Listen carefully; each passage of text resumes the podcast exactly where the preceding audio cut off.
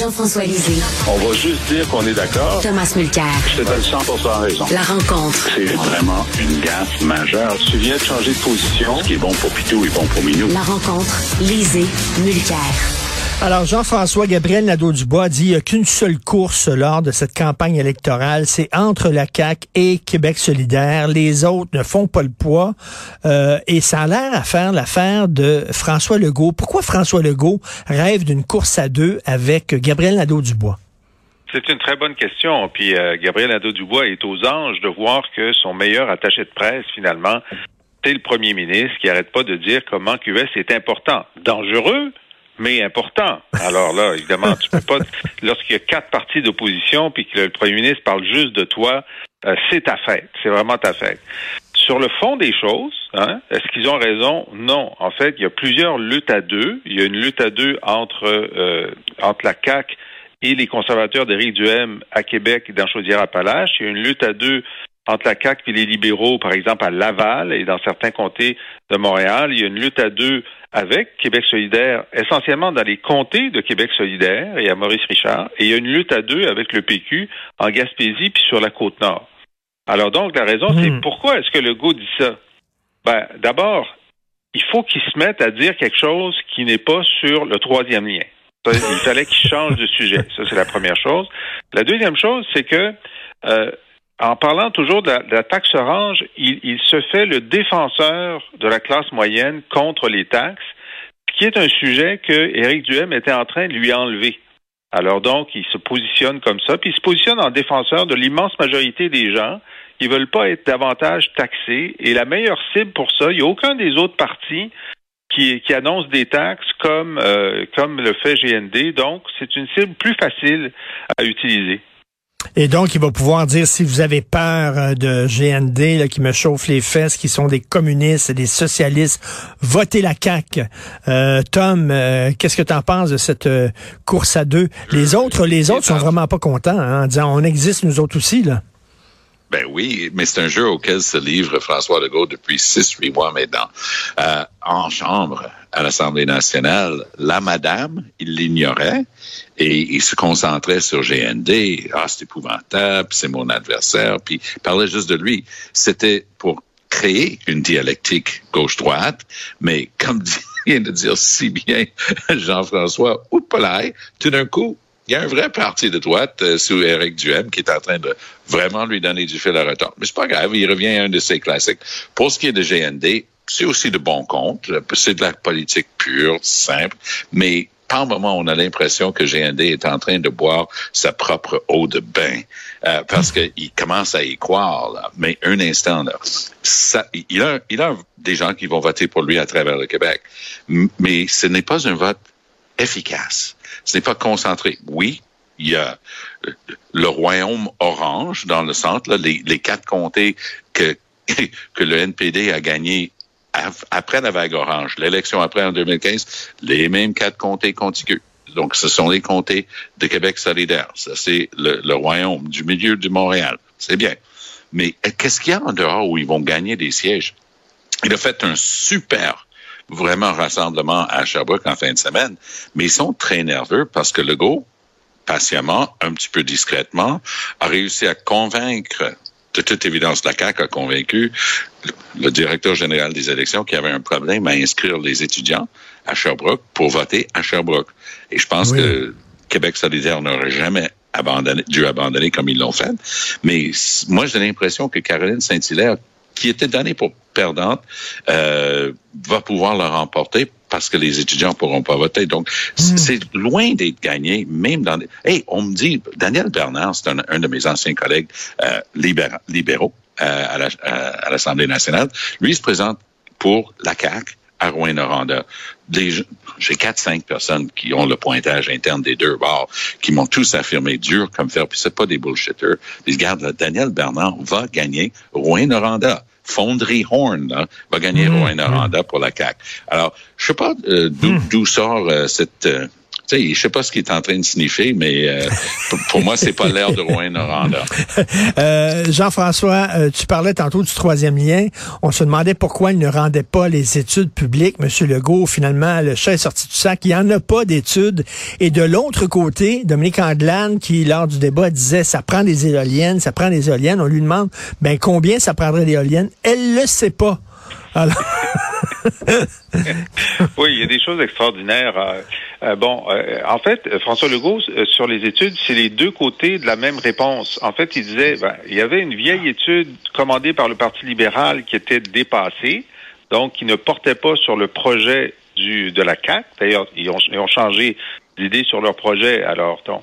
Et deuxièmement, il dit, ben là, il n'y a pas d'études encore complétées sur notre projet. Mais il faut dire que c'est juste, au début, il y avait le plus gros tunnel du monde, et ensuite, il y a eu les deux petits tunnels. Alors, c'est sûr qu'il n'y a pas eu le temps de produire d'études sur leur deuxième projet qui date seulement, je me souviens bien, de, de, de septembre dernier.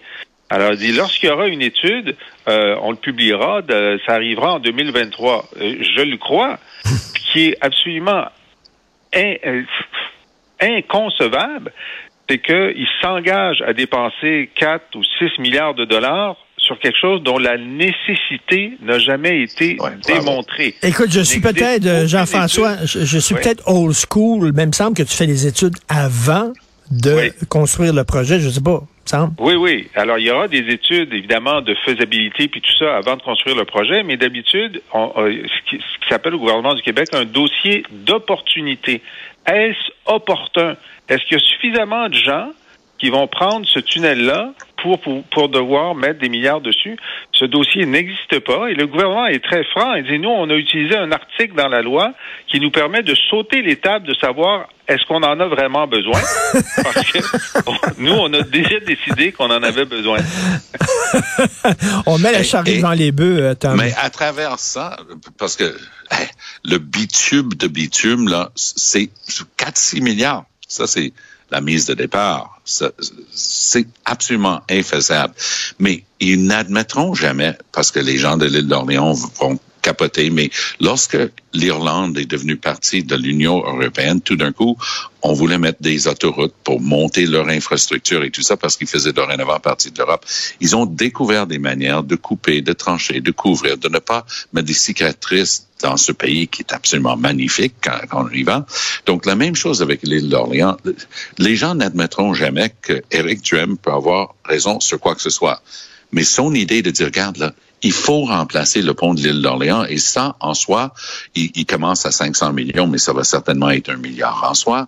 Là, on fait une tranchée, on couvre, on ne on fait pas de cicatrice sur le magnifique paysage de l'île d'Orléans et on sort de l'autre bout avec un autre pont. Ça va être un coût fixe, réalisable et tout ça. Ils n'admettront jamais que, c'est une possibilité réelle qu'il faut étudier. Ils ont décidé d'annoncer le bitube. Mais le bitube est tellement ridicule. Ils savent pertinemment bien que ça ne se fera jamais. C'est pour ça qu'il n'y a pas d'autre chose que des, des dessins d'enfants à montrer à chaque fois qu'ils parlent de ça, parce que c'est un truc inventé passer à travers la présente campagne électorale, après quoi ils vont passer un autre quatre ans à tergiverser, puis se fera finalement rien pendant euh, huit ans. Ça, Et... Richard, c'est la, la, théorie de, de Régis Labaume qui dit que euh, les, les, les caquistes, enfin les caquistes, du moins le premier ministre, peut-être pas, peut-être pas Éric Kerr ou, je, ou Geneviève Guilbeault, mais le premier ministre sait que ça n'arrivera jamais. Et entre autres parce que, ben, à moins que Pierre Poilievre devienne premier ministre puis décide de payer 40 de, de, de, du tunnel, mais en tout cas avec les libéraux, c'est sûr que jamais ils enverront de l'argent pour le tunnel. Peut-être qu'ils pourraient payer pour deux des roues d'une des autobus qui va traverser le tunnel, mais c'est tout. Et le gouvernement dit, si j'ai pas mon 40% du fédéral, je le ferai pas. Alors, ils attendent juste ce moment-là pour tirer la plug sur le troisième lien. Et euh, en, en, terminant, euh, Tom, euh, la communauté Atikamek est en beau joie le vert parce que François Legault a dit les histoires de racisme envers les Autochtones dans les hôpitaux québécois, c'est terminé. C'est fini, c'est réglé, ça.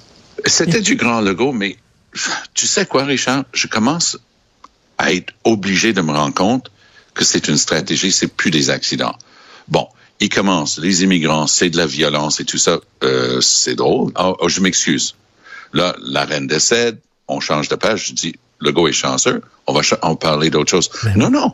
Deux jours après, il est à Drummondville, puis est en train, encore une fois, d'aller sur les mêmes thèmes. Vous savez, hein, des gens qui parlent une autre langue, avant d'arriver ici, d'apprendre le français, ouf, pour notre tissu social, notre cohésion, c'est vraiment pas bon, ça. Hey, le gars, tu es en train de faire exprès. Bon, on passe quelques jours, puis là, une chicane en règle avec les Atikamekw. Puis là, je me dis, OK, ça, on commence à avoir un pattern ici. C'est pour sa base qui est en train de dire ça. Il souhaite parler avec des gens qui pensent comme lui ou qui pensent comme lui il est en train de dire parce que je suis pas convaincu que François Legault est, est bourré de ces préjugés-là. Mais dire que c'est réglé, on n'en parle plus pour les Atikamekw ou les autres Premières Nations, ça renvoie à toute notre discussion qu'on a eue lorsque Legault a dit Ah, je vais harnacher une autre rivière. Première question, quand tu vas vouloir faire ça, quelle est ta relation avec tes Premières Nations? Et la réponse, c'est pas tellement bonne parce que j'arrête pas de leur dire d'arrêter de chialer. Ah, Tu peux pas avoir le beurre et l'argent du beurre. Tu peux pas dire je veux développer le territoire, mais j'ai des gens qui étaient ici avant nous. Il faut que j'apprenne à leur parler correctement. Et c'est ça, François Legault. Il va, il va faire quelque chose de ponctuel comme ça. Il dit, moi, ça va me permettre de finir ma fin de semaine. Je vais pogner une chicane avec les Atikamekw et avec les Premières Nations, mais ça va revenir le hanter si jamais il est ré- réélu. Mais avec euh, après sa performance de jeudi soir pour la première fois de la campagne, je me demande s'il se dirige vers autant de sièges même que la dernière fois, tellement qu'il avait l'air fatigué puis pas dans son assiette lors de ce débat-là. Hey, on vit ça tous, on, on est tous les trois en, en commentariat, puis on analyse et tout ça. Ça, c'était un événement, le monde t'arrête à la station d'essence, littéralement, là. Hey, Monsieur Mulcair, moi, je suis caquiste. Comment ça se fait que le gars avait l'air si fatigué euh, jeudi Ben soir? Moi, j'ai fait une petite supputation. L'âge moyen de ses adversaires, c'est 44 ans. Lui, il a 65 ans. Tu sais quoi? Un plus un font deux. Il a 20 ans de plus que le moyen de ses adversaires. Il était fatigué, le monsieur, en fin de soirée. Et Tom, qu'est-ce que tu en penses de cette sortie-là contre le, euh, qui a mis en furie les Atikamekw? Tu me le demandes à moi, je suppose. Oui, euh, excuse-moi, Jean-François, oui. On est tellement d'accord souvent que c'est normal que tu te confondes. hein. Mais euh, là, là-dessus, je suis pas d'accord avec Tom parce que euh, les euh, l'action du gouvernement Legault à, à l'hôpital de Joliette, il est très important. Et la nouvelle présidente du CIS de l'anneau d'hier, la Marise Poupard, a fait une conférence de presse à l'automne dernier. Il y avait le chef d'alors des Atikamekw, M. Ottawa, qui était assis à côté d'elle. Et il a dit, je le cite, les gens de ma communauté voient une différence, un changement positif. La confiance est en train de se rétablir. À preuve, les parents de Joyce se sont rendus à l'hôpital pour une consultation, alors qu'il y a quelques mois, dit M. Ottawa, il était hors de question pour eux de mettre les pieds dans cet établissement. Alors, qu'est-ce qui manque comme action concrète à l'hôpital de Joliette pour satisfaire les Atikamekw? Ils peuvent pas le dire. Ce qui manque, c'est l'utilisation des termes racisme systémique. Alors, il y a un moment, là, où tu peux décider de faire la paix sur, sur des mots et de faire des progrès sur les faits. Et là-dessus, je donne raison à M. Legault. Merci à vous deux. On se Salut. reparle demain. demain. Bonne journée. Bye.